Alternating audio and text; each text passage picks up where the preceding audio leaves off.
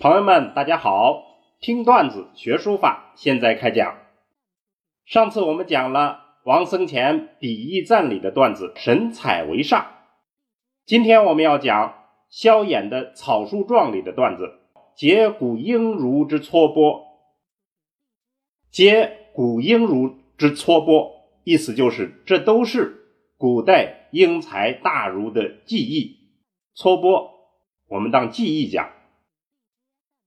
好，我们把原文串讲翻译一下。西秦之时，当初秦那个时候，诸侯争长，诸侯争霸，简习相传，简读檄文来回传递。这里可以翻译成文书频繁传递，望风走驿。望着烽火，奔走驿站，以篆隶之难不能就速，因为篆隶这种字体不能救急，太难了，遂作复急之书，于是就做了应急之书。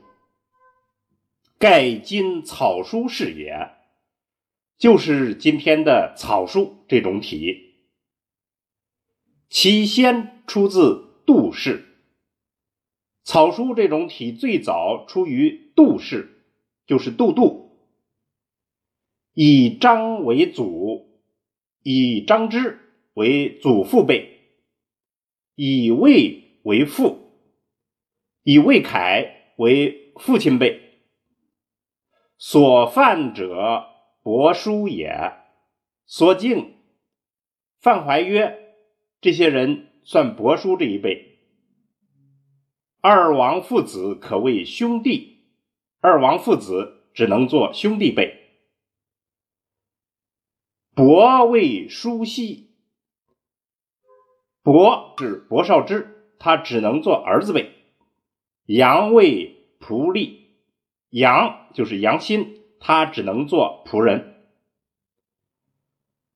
木而畜之。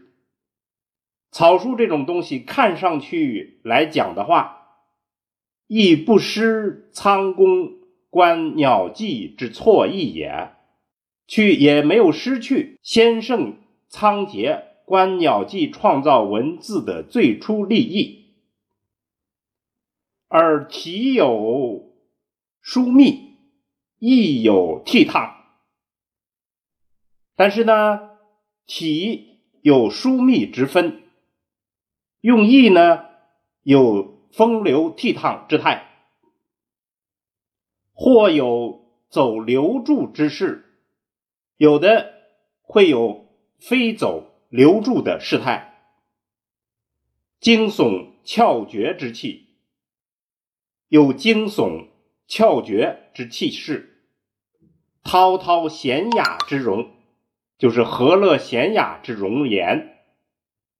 着落吊荡之志，就是超群出众、格调洒脱的志趣；百体千形，百种体式，千种形态，巧媚真诚，巧态媚态纷纷呈现，岂可一概而论哉？哪里可一概而论呢？皆故英儒之撮拨，这都是古代英才大儒的技艺，其群小造吏之所能为，哪里是那些群小们、呃差役们所能做的呢？好，我们把这段文字再诵读一遍。西秦之时，诸侯争长。简习相传，望风走驿，以篆隶之难不能就速，遂作复急之书。盖今草书是也。其先出自杜氏，以张为祖，以魏为父，所犯者伯叔也。二王父子可谓兄弟，伯为树溪，阳为仆隶。慕而恤之，亦不失仓公观鸟迹之错意也。但体有疏密，亦有倜傥，或有走流注之势，惊悚峭绝之气，滔滔闲雅之容，着落吊荡之志，百体千形，巧媚争成，岂可一概而论哉？皆古英儒之撮拨，其群小造吏之所能为。好，我们下来做一个解读。作者萧衍就是梁武帝，是南朝时候的皇帝，痴迷书法，在书论方面也有一些建树。这个段子可以说是极简版的草书史。先说草书的产生。话说战国时候，诸侯争霸。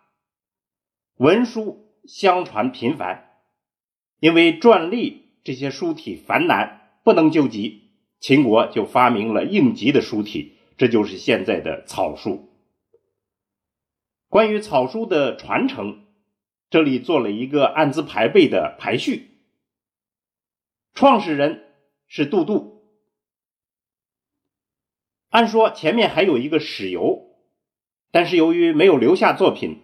所以从这个时代看来，他们认为杜度就可以作为创始。祖父辈是张芝，就是草书家张芝；父辈就是索敬、范怀约。二王父子只可以做兄弟辈。薄少之算是儿子辈。杨欣只是仆人。关于草书的价值，梁武帝认为，虽然这是个应急之作，但也体现了圣人仓颉观鸟迹而造字的立意，而且草书的体式千姿百态，巧媚真诚，所以他认为非古代的英才大儒是不可为也。为什么梁武帝在这儿强调？非古代的英才大儒不能胜任草书呢？因为在当时的观念，人们认为草书还是个应急之作。言外之意，不登大雅之堂。但是梁武帝就否定了这种说法。所以，我们今天段子的结论是：我们今天看到草书的地位，是当初应急之作时始料未及的。这要感谢历代的大家打磨破绽，而梁武帝的话看来也的确有一定的预见，耐人琢磨。好，我们从极简版的这样一个草书史里，可以悟出一些草书的走向趋势和我们的地位。今天这个话题就讲到这儿，听段子学书法，下次再见。